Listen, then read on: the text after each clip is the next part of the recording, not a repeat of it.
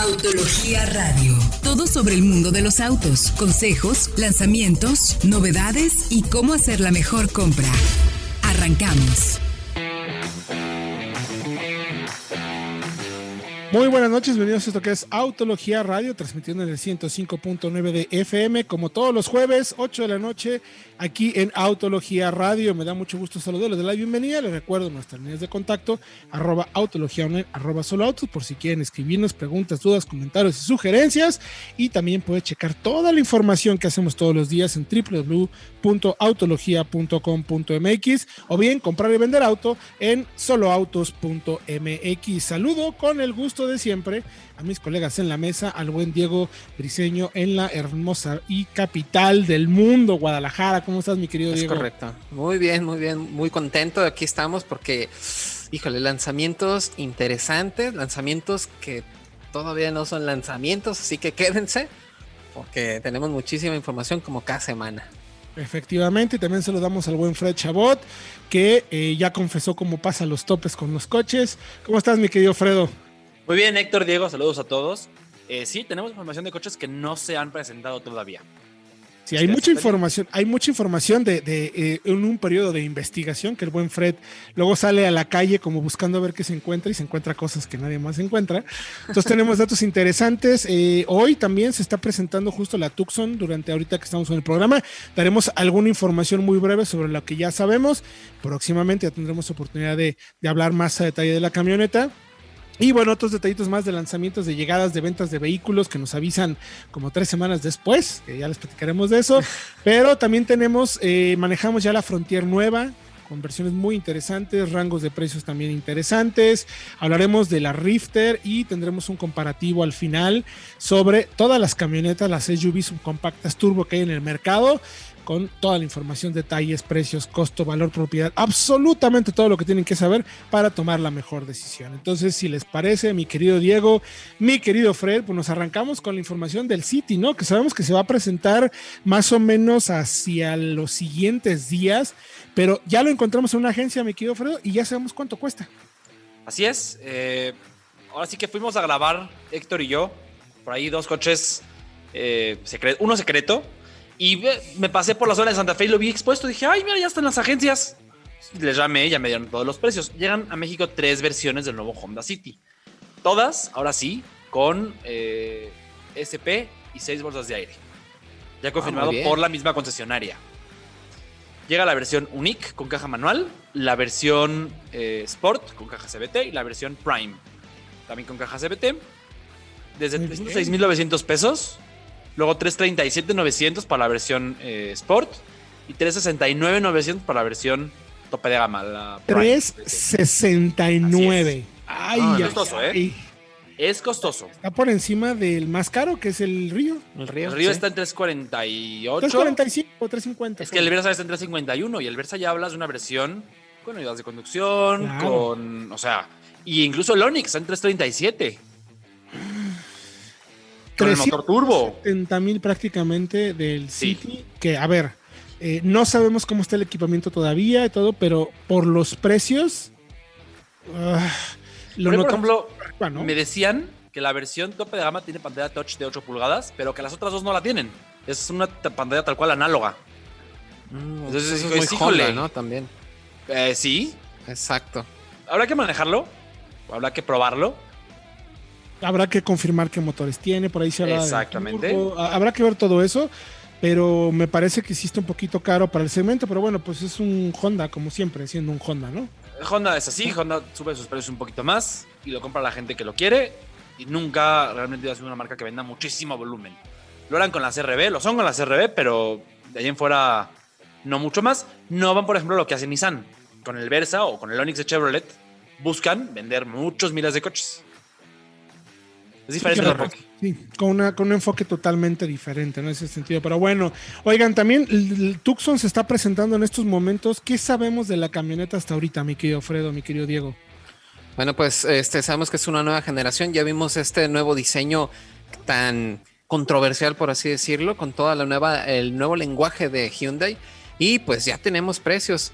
Eh, inician en 479.900 por la GLS, se van por 559.900 por la Limited y la Limited Tech en el tope 624.900. También habíamos comentado que había la preventa y toda la gente que estuviera involucrada en la preventa podía ganarse un upgrade. O sea, si compraron una Limited, se pueden llevar una Limited eh, Tech de gratis. Así que pues, fueron muy buenas. Vamos a ver quién, ¿eh? vamos a ¿eh? ver quién, quién le tocó, porque creo que nada más era una.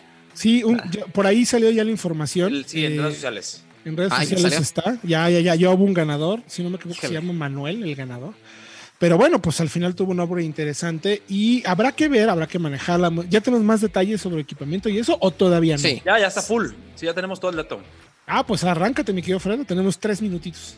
Rápidamente, tenemos desde la versión de entrada la GLS por 479.900. Tenemos airbag central delantera, incluso 7 bolsas de aire, rines de 17 pulgadas, eh, cambio electrónico de velocidad. Cambio electrónico de velocidad, sí, ya es, con, es con, motor, no es con palanca. Llave inteligente, faros de LED con luz dinámica de curva, manos al volante, cámara de reversa, pantalla de 8 pulgadas con Android Auto y Apple CarPlay y clima manual. Esa es para la versión de entrada. Ya todas con un motor 2.5 litros. Ya no hay el anterior 2.0 para las versiones de entrada, que era la verdad es bastante lenta.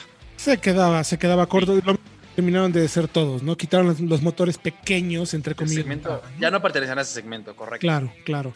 La versión intermedia, ¿cómo anda más o menos de equipamiento? Es la Limited, que es la que creo, Diego Héctor, es la más recomendable. Habrá que verlas, pero ya suma, por ejemplo, eh, pantalla de 10.25 pulgadas, tiene trenes de 18 pulgadas, eh, volante, palanca de cambio, asientos de cuero, sistema de plegado remoto de la segunda fila y clima electrónico de dos zonas, luces traseras de LED carga inalámbrica para teléfonos inteligentes y sensores de estacionamiento. O sea, ya es la más completa, me parece. porque luego te vas. Está muy bien, claro. A una Limited Tech 625, Diego. Exactamente, solamente tiene rines de 19 pulgadas, perdón, techo panorámico, cuadro de instrumentos digital y también sistema de audio premium firmado por Krell, asiento eléctrico del pasajero, iluminación ambiental y monitoreo de presión de las llantas sobre la Limited. O sea, está bien, pero son 70 mil pesos más. Yo no pagaría 70 mil pesos por un techo panorámico y un clúster digital, la verdad. No, sobre todo porque la, Limited ya tiene las asistencias a la conducción, que también, es bastante interesante. Entonces, ¿cuáles son las asistencias, mi querido Diego? Tiene alerta de colisión frontal, corrección de carril y solamente eh, en la última, en la Limited Tech, se asuman el frenado en punto ciego y de giro con posterior y control crucero adaptativo.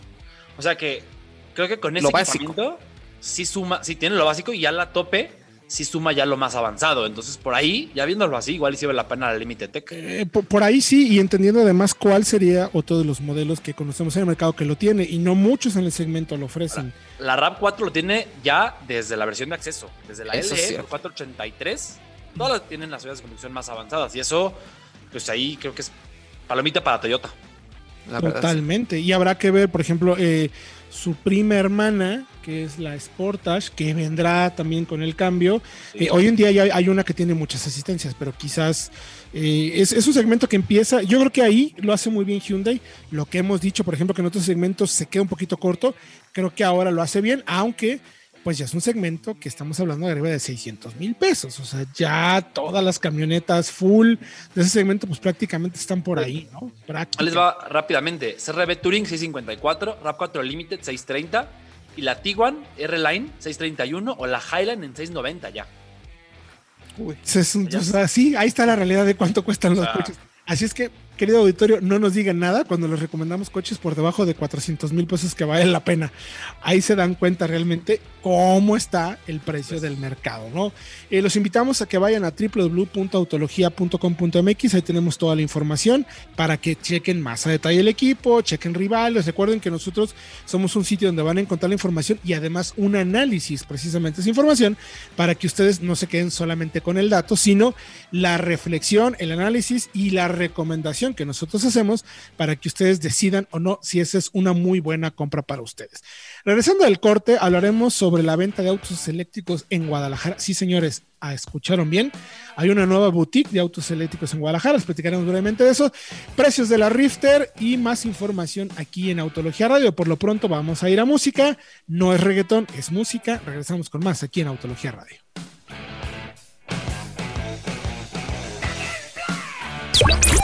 Esto es el lanzamiento de la semana.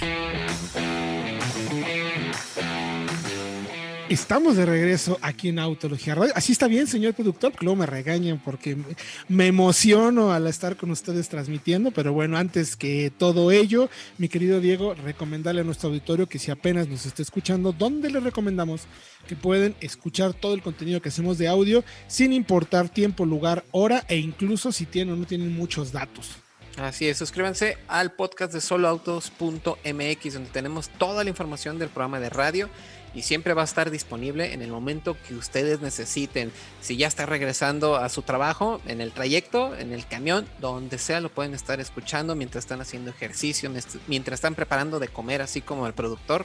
También escuchen el podcast de soloautos.mx. Estamos en todas las plataformas, en Spotify, iTunes, Podomatic, Google Podcast, Amazon Music, en la que usted necesite y esté suscrito, ahí estamos presentes también.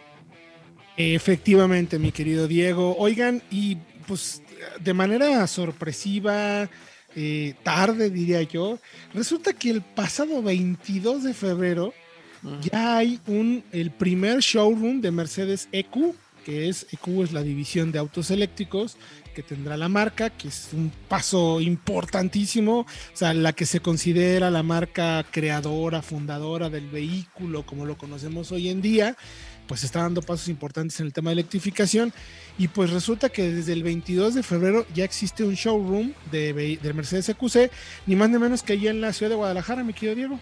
Así es, aquí en la, en la agencia que está pegada a la Minerva, Eurostern, donde antes estaba el distribuidor de Smart, ahora ahí es la boutique de EQ, así que pues estaría bueno darnos una vuelta para conocerla este, en persona. La EQC 400 Formatic Sport con sus 408 caballos de fuerza y sus motores eléctricos que pues pintan bastante bien. Un pues, millón ochocientos noventa nueve mil pesos sin eh, personalización y de acuerdo con la marca se ha vendido una unidad prácticamente cada día. O sea, ¿cuántas? Pues échenle pues, tres semanas, 21 unidades, supongo, ¿no? Eso me, parece, me parecería muchísimo, pero bueno, ya confirmaremos con ellos un poco más la información.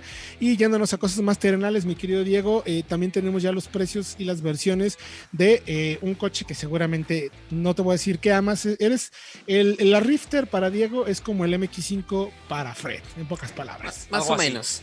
Más o menos, pero a mí mini, ¿no? Pero bueno. Sí, eh, sí, sí, ahí, ahí, estamos, ahí estamos. Pero justo también estuvimos este, checando en el sitio de Peyot porque publicaron los precios de la rifle automática con motor de gasolina que sabíamos que ya iba a venir. Desde que lanzaron la camioneta, habían contado que estaban viendo una, una adecuación para una caja automática, pero con el motor diésel pues no existía. Y ahora pues se decidieron a traer el motor PureTech de 3 cilindros 1.2 litros de 130 caballos para la Rifter con capacidad hasta 7 pasajeros. Y claro, pues esta camioneta ya viene con su transmisión automática de 8 cambios. Así que ya teníamos los precios eh, de esta versión. La PureTech que también agrega nuevas versiones al URPAC está en 457.900 y tenemos por primera vez la versión Rifter GT con este también motor, transmisión automática por 492. Ojo, eh, ya son modelo 2022. Pero también encontramos que la ficha técnica ya está lista, ya tenemos más detalles de las versiones. Y para la versión GT yo creo que regresan ciertos atributos que la hacían bastante interesante a esta camioneta. Ya tenemos rines de 17 pulgadas que se ven muy bien. Eh, faros de LED en esta camioneta que también alumbran bastante bien. Y el medallón de apertura independiente también regresa para la Rifter que se había quedado este, en la Tipi. Ahora también ya está disponible para esta versión GT. El asiento del pasajero también se dobla y puedes cargar hasta 50 kilos en el asiento, poner objetos bastante largos. eso es muy bueno. También ya está aquí. Los asientos individuales en la segunda fila también regresan en la versión GT, así que pues yo creo que es una, una variante bastante interesante. Ahora, falta, falta todavía manejar con este motor, porque sabemos que el motor turbo que tenía mucho, mucho empuje en el diésel, perdón. Pero en realidad, era turbo diésel, era, era súper efectivo. La crítica era la crítica era una caja solo de 5, ¿no? Manual de 5. Y manual, que la gente quería en este coche una, automática por el confort. Le venía muy bien una automática, entendiendo las ventajas de todo. Ahora, eh, sabíamos que no se podía vender la versión automática porque no existía una caja automática acoplada al motor de al motor diésel, perdón, que, que ofrecían en México. Si llegaría la automática sería únicamente bajo la especificación del 1.2 PureTech, que justo ya llega, ¿no? Así, es. O tendrían que haber puesto el HDI más moderno que se vende en Europa, que es mucho más caro. exacto, que era mucho más costoso. Por eso, por ejemplo, también el 208, el 301 no tenían versión diésel automática, por la misma razón. sí, sí, pues parece que así se va a quedar, ¿no? Ya no van a haber eh, versiones diésel de los de los vehículos. El 208 parece que no va a tener, pero bueno, al menos aquí en la Rifter. Y pues bueno, viendo cómo se maneja eh, eh, esta camioneta y cómo este motor se desempeña en otros vehículos, yo creo que va a tener un desempeño bastante bueno. La marca dice, en una entrevista comentaron de que no, pues el consumo de combustible va a ser básicamente parejo, nada más con un andar un poco más refinado, entonces nos falta probarla, pero pues ahí están, ahí están los precios. Eh, ¿Puedes repetir los precios, mi querido Diego? Claro que sí, la Allure Pack con el motor de gasolina, transmisión automática, 457,900. Y después tenemos a la GT, 492,900. ¿Qué tal? pues yo la verdad con la Allure Pack, ¿eh? Ya tiene 7 plazas, ya tiene el motor turbo, caja automática, por 457 además, además participa en un segmento que quizás está un poco menospreciado y lo entrecomillo. Ahí va a entrar seguramente la próxima, aunque no es un rival directo, va a entrar, por ejemplo, la Captiva de Chevrolet, que sabemos que va a llegar con siete plazas, un tamaño similar, que si bien está orientada más a un tema de SUVs, Finalmente, para mover siete personas, vamos a tener ya muchas opciones. Vamos a tener esta gasolina automática. Vamos a tener eh, lo que ofrecen, eh, por ejemplo, la Ertiga con la XL7, con un poco más de look de sub. Lo que ofrece también Honda con la BRB, que si bien no es eléctrico, pero bueno, ahí está. Y lo que también ofrece ahora, o lo que va a ofrecer la Captiva, que van a ser como estos tipos de SUVs o de camionetas eh, con siete plazas que van a estar como entre una sub subcompacta, entre una subcompacta o sí medio subcompacta compacta. O sea, va a ser una mezcla muy interesante y, y muchas de ellas, o por lo menos la veo muy rival directo en el sentido de configuración mecánica y espacio de lo que podría tener una captiva, que sabemos que va a llegar con motor tubo, por ejemplo, ¿no? Y también la captiva va a costar seguramente lo mismo, va a estar en ese rango de precios hablabas de Ertiga y de, de Sí, pero esas están por debajo de los 400. están muy por debajo. Por precio están además clavadísimas.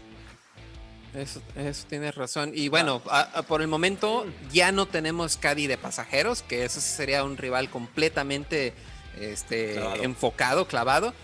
Pero esperamos que la nueva generación, que también pinta muy bien, pues llegue pronto a nuestro país y también regrese con la versión de pasajeros que en un principio nos hicieron sufrir un poco con eso.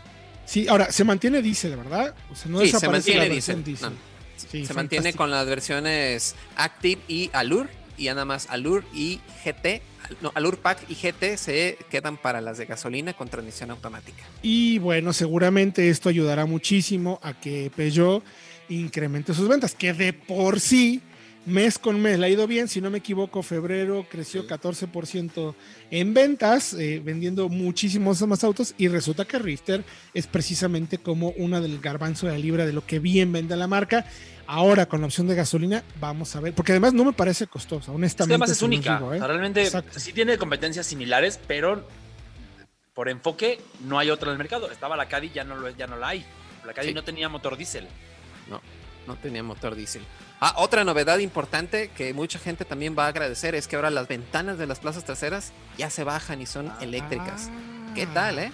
Ah, ahora llevamos por ahí a la, de México a Guadalajara, a la posada. Los, compañeros que iban atrás, ¿cómo se quejaron? es que quiero abrir la ventana. Tienes el aire, a ver, pero sí, buen, buen detalle. Es, un buen detalle. Es buen detalle. Y bueno, les invitamos a que vayan a www.autologia.com.mx para que chequen toda la información, todos los detalles. Nosotros vamos a ir a música y regresando les vamos a platicar del primer contacto que tuvimos con la nueva Nissan Frontier, versión 4x4 y 4x2 aquí en Autología Radio. Vamos con la prueba de la semana. Estamos de regreso ya en Autología Radio, tercer bloque. Les recuerdo nuestras líneas de contacto arroba autología online, arroba solo autos, para que tomen la mejor decisión de compra. Pregúntenos, siguen mucho gusto. Nosotros trataremos de orientarles para darles la mejor información y tomen, insisto mucho, la, decisión de compra que más le conviene, ya sea porque le gustó o porque eh, con su costo-beneficio, de acuerdo a nuestros análisis, encontrará muy buena opción.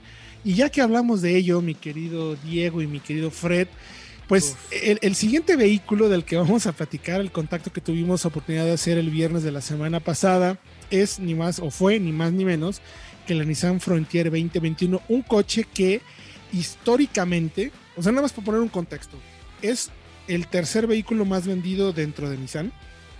Está Versa, March y NP300, o sea, la pickup como tal, que bueno, tiene nada más en esta nueva actualización tiene 17 versiones.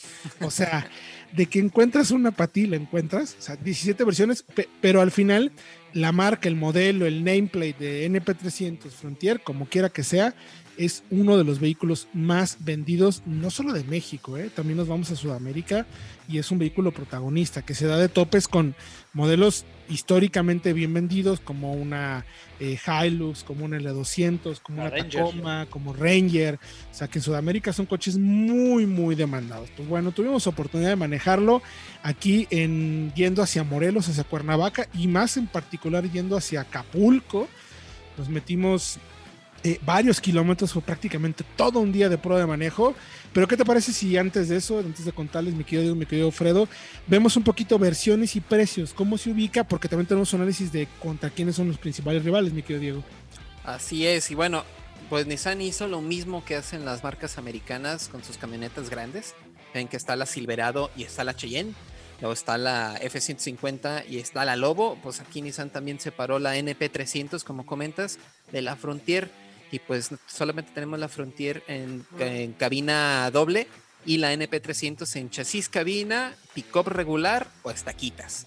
Entonces es una gama muy interesante porque inicia la NP300 chasis transmisión automática desde 350 mil pesos, algo que pues has incrementado un poco el precio, pero ya también sabemos que tiene 6 bolsas de aire, control de estabilidad en todas las versiones, así que pues es algo que no hubiéramos pensado hace muchos años. Después tenemos la, versión pick-up.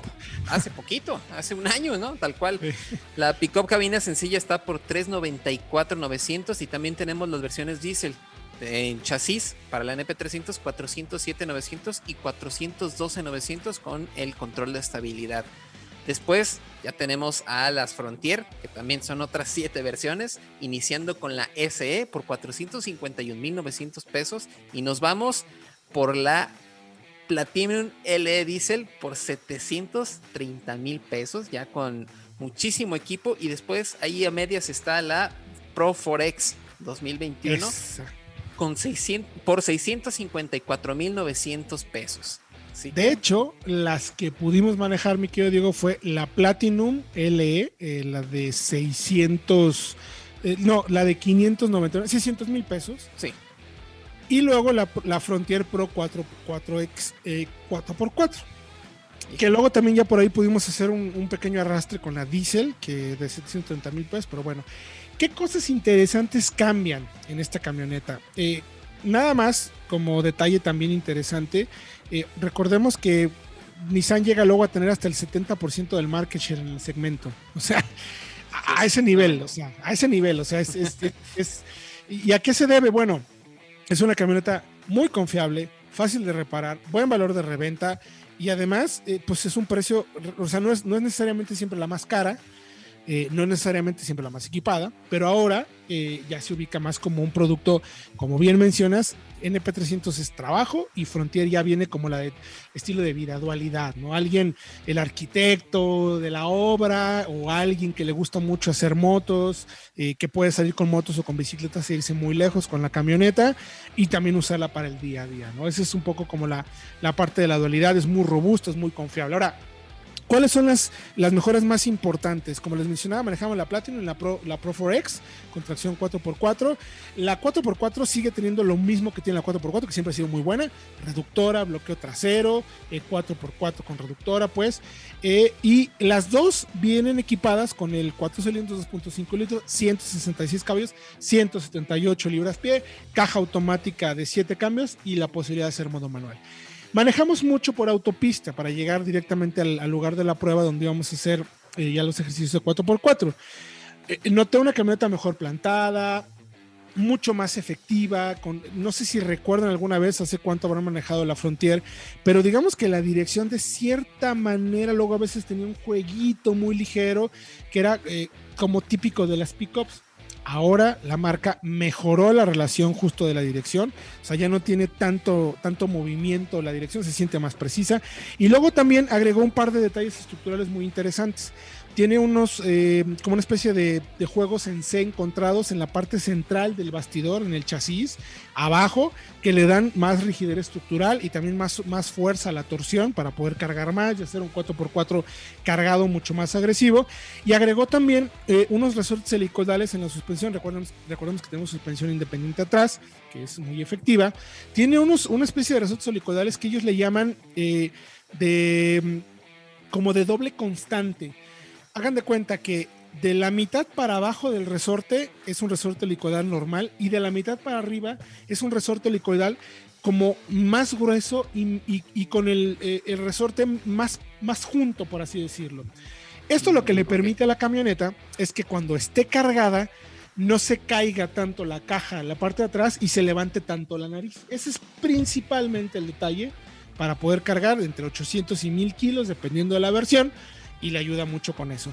Otro detalle interesante, subieron un poco la altura de la caja, entonces gana 11% más volumen, fueron unos cuantos centímetros, pero tiene más volumen. Le agregaron también un escalón ya en la, en la fascia, en la defensa posterior, para que este sea más fácil acceder a la caja. Tiene soportes ya también incluidos para enganche en todas las partes de atrás. Y en el interior hay cosas que destaco que me gustan mucho. Eh, la, la banca trasera cambia el diseño de los asientos, se reclina un poquito más y la banca ya no está tan plana.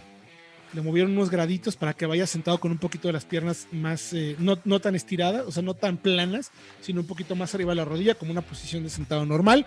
Tienes descansabrazos y le agregan finalmente latch anclaje para autoasientos infantiles, que es algo que le faltaba, yo creo, mucho a la versión anterior. Y bueno, por dentro un camión rediseño, detallitos, otro tipo de cosas, mejores materiales, etcétera. Pero principalmente para las opciones de 4x4 se agrega ya una cámara de, 360 grados, el Around View Monitor que tiene Nissan, con la opción, tiene guías y puedes destacar la rueda delantera derecha para que te diga por dónde vas, ideal para los pasos 4x4, chicos, ¿cómo lo ven? Muy bien, yo creo que es una evolución bastante marcada en este tipo de vehículos y lo que se me hace muy interesante es que no fue sola.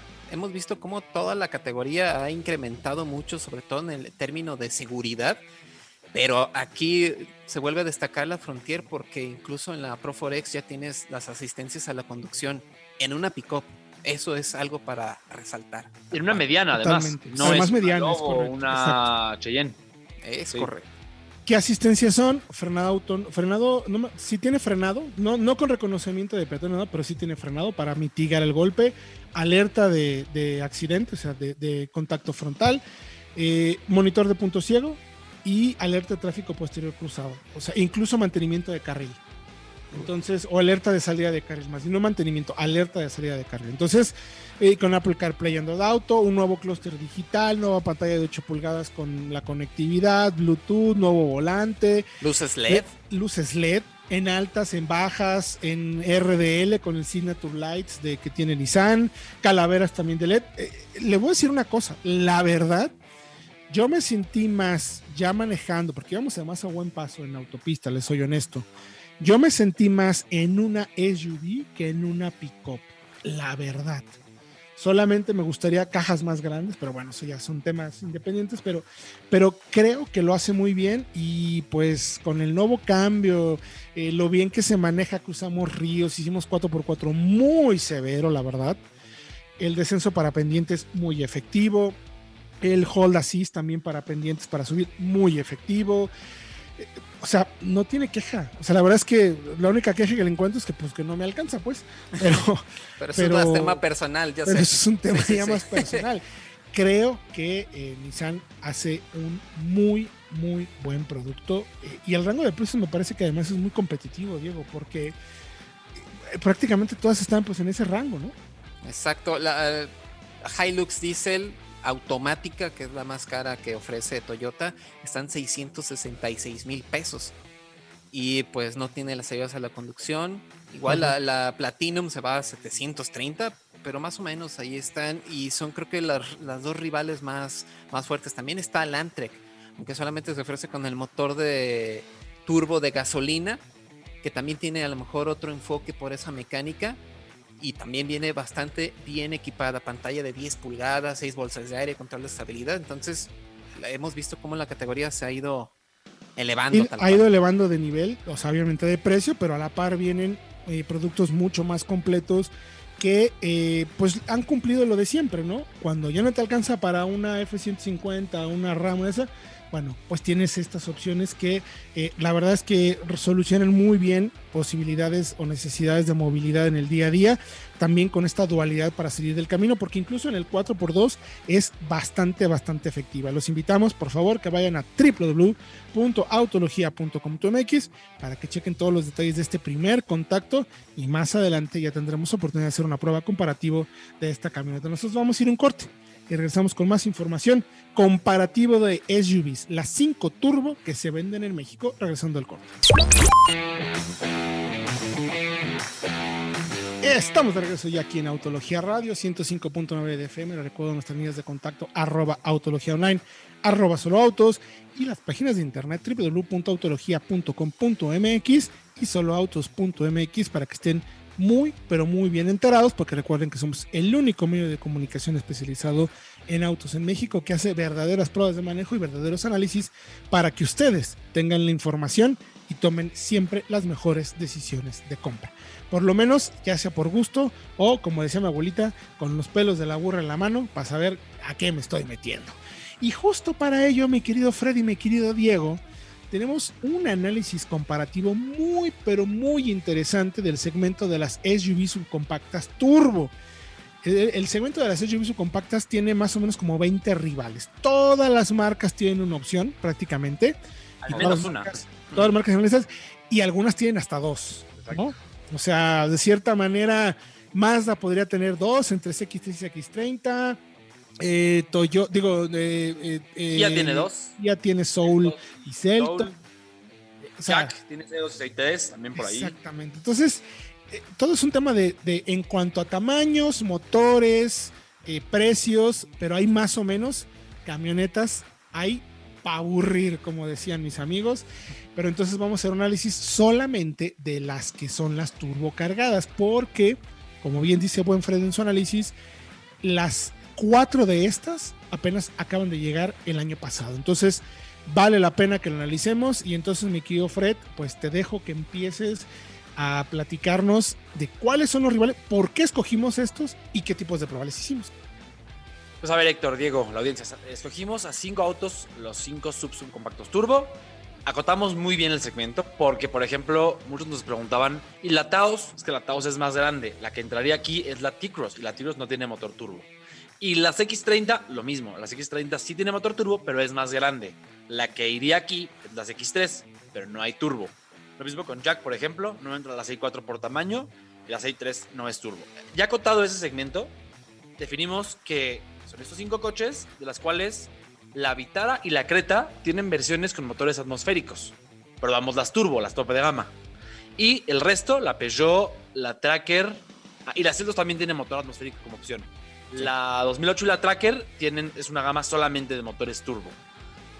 1.2 para la Tracker y la Peugeot, 1.4 para las dos coreanas y para la Suzuki. Vitara. Correcto. De- de- hay que aclarar de Vitara que hay una versión todavía más arriba, que es la All Grip. Entonces no quisimos pedir la versión más equipada con tracción integral, sino para enfrentar a todas con tracción delantera. Aunque, aunque Vitara tiene además esa opción, ¿no? Sí, el equipo es el mismo. O sea, la- el equipamiento de la versión que probamos es idéntico a la versión All Grip, cambia nada más la tracción integral. Por eso no, no, no la pedimos. Y le hicimos las pruebas, como siempre, además de consumo, aceleración y frenada, las pruebas de alce y slalom en seco, que, que son es nuestro test técnico, nuestro, como dice Sector, nuestro juez inapelable. Sí, o sea, nadie hace ese tipo de programas. que Nadie. Y además bien hecha, pues. Y además analizamos costo de propiedad, como ya tenemos haciéndolo ya un buen rato, y eh, le dimos una calificación a cada una, una calificación lógica, no es arbitraria, se basa en el estándar del segmento, el Es estándar de ese tipo de coches, ese precio, para que no termines, por ejemplo, con un, una- un 2 en habitabilidad porque no tiene espacio de un Mercedes Clase S, pues no.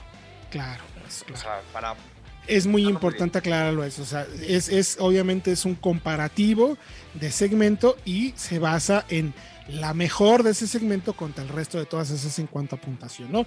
Son, es un análisis de 160 puntos donde vemos absolutamente todo materiales, equipamiento, ergonomía, eh, equipamiento de seguridad y luego nuestras pruebas que menciona Fred, tanto las técnicas como aceler- aceleración, frenada, recuperación, consumo, slalom y alce. Con todo eso, sacamos puntos, lo analizamos entre ellas mismas y entre el segmento y de ahí determinamos cuánto puntaje tiene y con el precio determinamos el precio por punto y podemos también saber cuál es primero la que más puntos ofrece y luego la que tiene la mejor costo-beneficio entre lo que pago por los puntos que obtengo. Con toda esa información, con todo ese análisis, nosotros a ustedes les damos herramientas para que digan, ah, bueno, pueden o no estar de acuerdo, pero la info ahí está. Nosotros ya nos metimos la friega para sacar toda la información y que ustedes decidan. Entonces, si te parece, mi querido Fredo, por estricto orden alfabético, empezamos con Chevrolet eh, Tracker. ¿Cómo le fue en general en el análisis? En general, lo que destaca de la Tracker mucho es el tema de equipo de seguridad, que es la única que tiene en esta versión Premier ayudas de conducción avanzadas, o sea, frenado de emergencia autónomo. En ese segmento, mm, la única, ahorita lo trae la Kicks, pero no había otra antes de la Kicks. Y lo que destaca es motor, buen conjunto mecánico, el de Lonix, ya muy bien, eh, muy probado, además muy enérgico, eficiente. Y una muy buena calificación también. En general, le va bien en todas las áreas. Confort y conectividad, tenemos cargador inalámbrico, tenemos OnStar. Eh, el OnStar es además un tema de seguridad, me atrevo a decir. Y está muy bien redondeada. Por ahí quizá yo podría echarle en falta un poquito de materiales y ensamble, que se siente que es un producto más local, comparado con la Peugeot, con la Vitara. Pero realmente bien, ergonomía bien, eh, calidad de marcha. El chasis es sorprendente, es el del Onix y aquí sube un poquito la, la altura e incrementa el peso en 200 kilogramos. Pero no se alteran realmente las cualidades clave del Chevrolet Onix en el que está basado. Al final son 136 puntos de 160. Queda en tercer lugar por puntaje, muy cerca, perdón, en segundo lugar por puntaje, En muy segundo, cerca de la. Peugeot, pero es la que nos parece la más balanceada porque es también la que la segunda con el precio más bajo, 445 contra 520 por ejemplo de una Peugeot, pues sí, la Peugeot tiene cuatro puntos más, pero la Tracker, vaya, por 80 mil pesos, pues me parece que no se justifica. Y un poco más de equipo, ¿no? O sea, sí, la calidad Además. de los Peugeot son muy buenos. Y ojo, es la que tiene mejor consumo de todo el comparativo con 13.1 kilómetros por litro. Así es. Siguiente en la lista entonces es la Hyundai Creta, la versión turbocargada, que a mí personalmente, mi querido Fred, mi querido Diego, me, siento que me queda un poquito a deber, ¿no? Por el precio y por lo que hacer la versión más equipada de la Creta, ¿no? Eh, el- la primer, el primer punto donde consideramos que podría mejorar es en el tema de seguridad. Tiene solamente cuatro bolsas de aire. Tiene En seis. eh, ¿Perdón? Tiene seis, pero las Sí, de esta versión sí. las de Ah, la- entrada, perdón, sí. es verdad, es verdad. La dos. Top tiene- la- la- es, es verdad, tienes toda la razón. Y me parece que ya sería la única sub del segmento que tiene dos bolsas de aire en versiones de entrada. Todas las demás tienen cuatro o seis. Correcto, correcto, correcto. Tienes toda la razón. Bueno, al final son tantos datos que se nos va, chicos. Perdónennos. Eh, cajuela, 408 litros contra 393, por ejemplo, de la Tracker. 433 que tiene la Celtos, que es la más grande de todo el comparativo. 434 de la 208 y 375 de la Vitara, la más pequeña junto con la Tracker. Rango de precios 349 a 458.200, aunque le hace falta las asistencias y el equipamiento que sí tiene la Tracker, ¿no? Así es, y una marcha un poquito más eh, refinada. Es- vaya, peca de seca, de, de tosca a veces. Se siente como que es un coche más para mercados en desarrollo. En este caso se hace en India y sí, eso se hace sentir. Y luego sigue la Celtos, Diego. Exactamente, que es básicamente la misma camioneta, pero notamos muchas diferencias, sobre todo en la puesta a punto, ¿no? Sabemos que junto con la Creta son las que, las que son más amplias para los pasajeros traseros, pero en nuestras pruebas dinámicas notamos cómo la puesta a punto de veras afecta bastante al comportamiento dinámico. Vemos que la dirección es mucho más precisa, más directa en la prueba del alce, lo cual también le hace pasar un poquito mejor. El motor es el mismo, 1.4, 138 caballos, transmisión de doble embrague, 7 velocidades, rines de 17 pulgadas. Ahí también fue de las más rápidas este, en el 0 a 100, 10.2 segundos. Eh, y también una muy buena distancia de frenado, 38.9 metros. Solamente la Peugeot fue, la que le ganó en ese apartado. Y bueno, el rango de precios de Celtos está desde 355 hasta los 475 por esta GT Line con el motor. ya es un poquito arriba y nos queda un minutito para ir corriendo porque se nos está Rapidísimo. La Peugeot 2008 GT, mi querido Fredo, consumo 12.8, no tan malo como las otras 11.8. ¿En qué destaca? Aceleración y frenada, ¿no? También. Materiales y ensamble también, sobre todo. La calidad de los materiales, lo, el, vaya, perdón. El esfuerzo que le pusieron en el interior, en materiales, en texturas, es destacable. Mucho, mucho. Eh, pero también es la más costosa. 520 mil pesos, gana por puntos, pero es, eh, vaya, 520 ya se acerca a un segmento superior, ¿no? Hay una X30 con motor turbo o wheel drive o una Taos, por ejemplo. Por ahí decíamos que incluso podríamos, recomendaríamos irnos por la, versión más barata. La Lure de 450. Así es. 460 Lure Pack. O una GT Line de, de 490. Creo que quedaría mejor parada. Efectivamente. Y luego la sorprendente Vitara que ya veteranita, eh, de hecho la que tiene el sistema de entretenimiento más veterano, menos efectivo, eh, no tiene tan buena ergonomía en ese sentido, el espacio está bien, es la que se nota como más sub, la cajuela más pequeña de todas, sin embargo, sin embargo, la mejor en todos los datos de prueba técnicos, o sea, la que más, eh, la que mejor aceleró, una muy buena distancia de frenada y en los ejercicios extremadamente protectora y buena. Eh, precios, 347 arranca para las versiones manuales sin motor turbo y luego ya las Booster Jet, que son las que van más en este comparativo, arranca en 402, 422, 900, justo la que tuvimos, y luego ya la, la All Grip que decíamos en 442, 900. Los invitamos a que vayan a autología.com.mx o a nuestro canal de YouTube, porque ahí tenemos el video y el análisis y todos los puntos para que vean cómo calificamos materiales, ergonomía, habitabilidad, cajuela, seguridad, confort, motor, transmisión, calidad de marcha, consumos y las pruebas dinámicas. Todo esto para que usted tome la mejor decisión. Gracias, mi querido Fredo. Gracias a ustedes, Héctor Diego. Nos vemos la semana que entra, próximo jueves. Efectivamente, gracias mi querido Diego Briseño. Gracias a ustedes y a la audiencia y pues aquí los esperamos con mucha más información. Vayan por favor a autología.com.mx, soloautos.mx, chequen todos los análisis y detalles para que estén bien informados y siempre tomen la mejor decisión. Mi nombre es Héctor Ocampo y esto fue Autología Radio. Próximo jueves, 8 de la noche, aquí nos vemos.